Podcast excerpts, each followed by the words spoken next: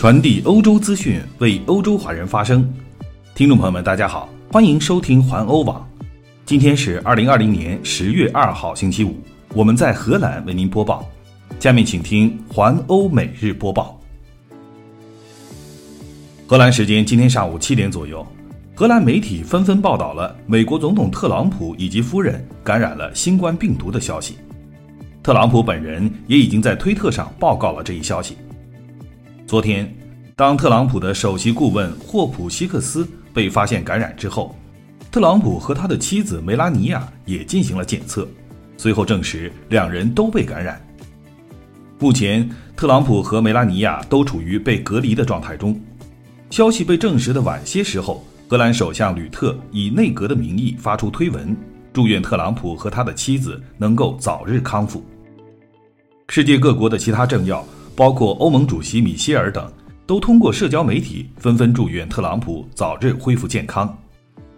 荷兰阿姆斯特丹的蜡像馆则反应迅速，马上为特朗普的蜡像戴上了一个口罩。自新冠疫情爆发以来，全球政坛、影视界及体坛有不少名人都确诊受到了感染。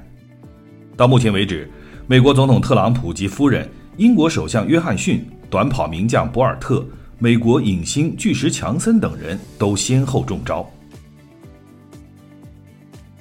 据中新社援引欧联通讯社的报道，自欧债危机爆发以来，黄金签证已经成为了一些欧洲国家吸引外来投资和换取国民生产总值增长的一种模式。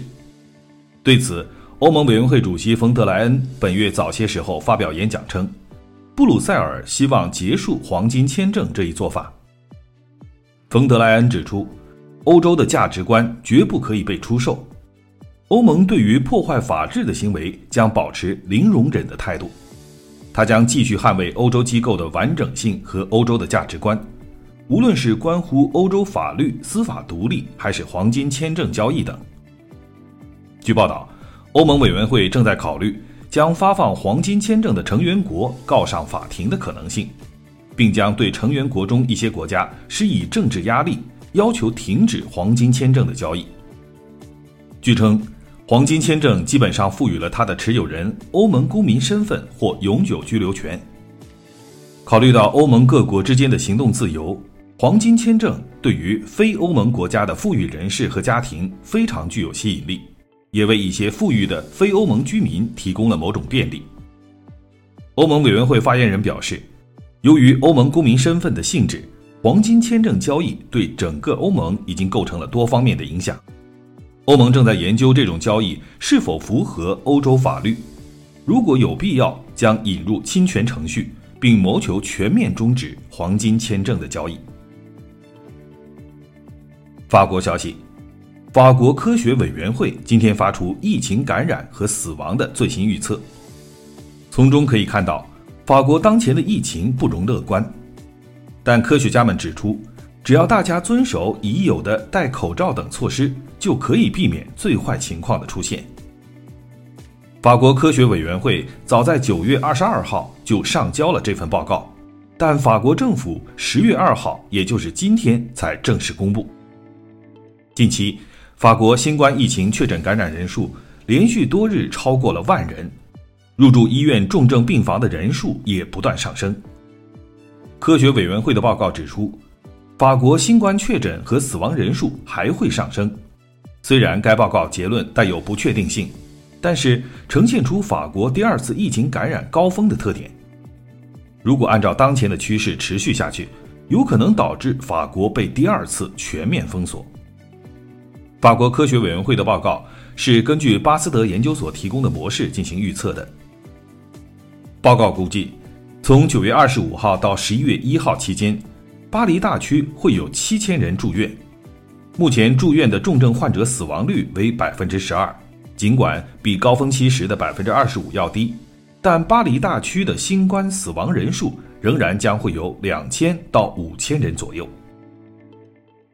欧盟消息，欧洲的医药监管机构。目前正在加速审核英国牛津大学和制药厂阿斯利康联合研发的一种新冠疫苗，这有利于加快批准进程。而这种疫苗也可能率先在欧洲寻求批准使用。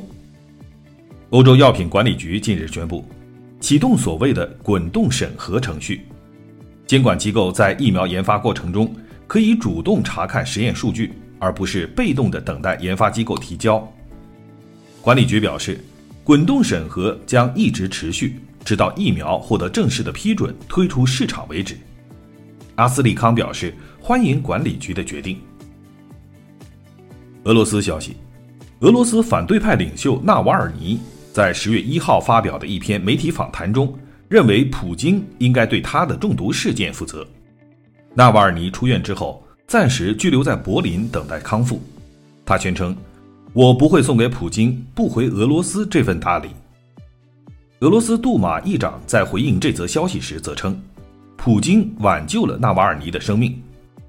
纳瓦尔尼接受德国《明镜周刊》采访时说：“我认为普京就是这次袭击的幕后黑手，我想不到还有其他的任何可能。”德国方面则表示，毒物学检验的结果显示，纳瓦尔尼中了军方使用的神经毒剂诺维乔克。法国和瑞典的专家也证实了这一结论，但是迄今为止，莫斯科坚决否认参与了纳瓦尔尼中毒事件，并指责西方领导人利用这一事件进行虚假的宣传。克里姆林宫周四称，普京需要对这次袭击事件负责的说法毫无根据。他们指责美国中央情报局与纳瓦尔尼一起合作了这一事件。俄罗斯下议院杜马议长沃洛丁也反驳说。是普京挽救了纳瓦尔尼的生命，他说，在俄罗斯，从飞行员到医生到总统，每个人都在真诚地救助他。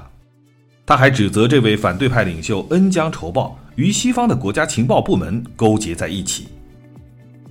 以上就是今天的环欧每日播报，我是郑军，期待您每天关注环欧网为您带来的欧洲最新资讯。明天见。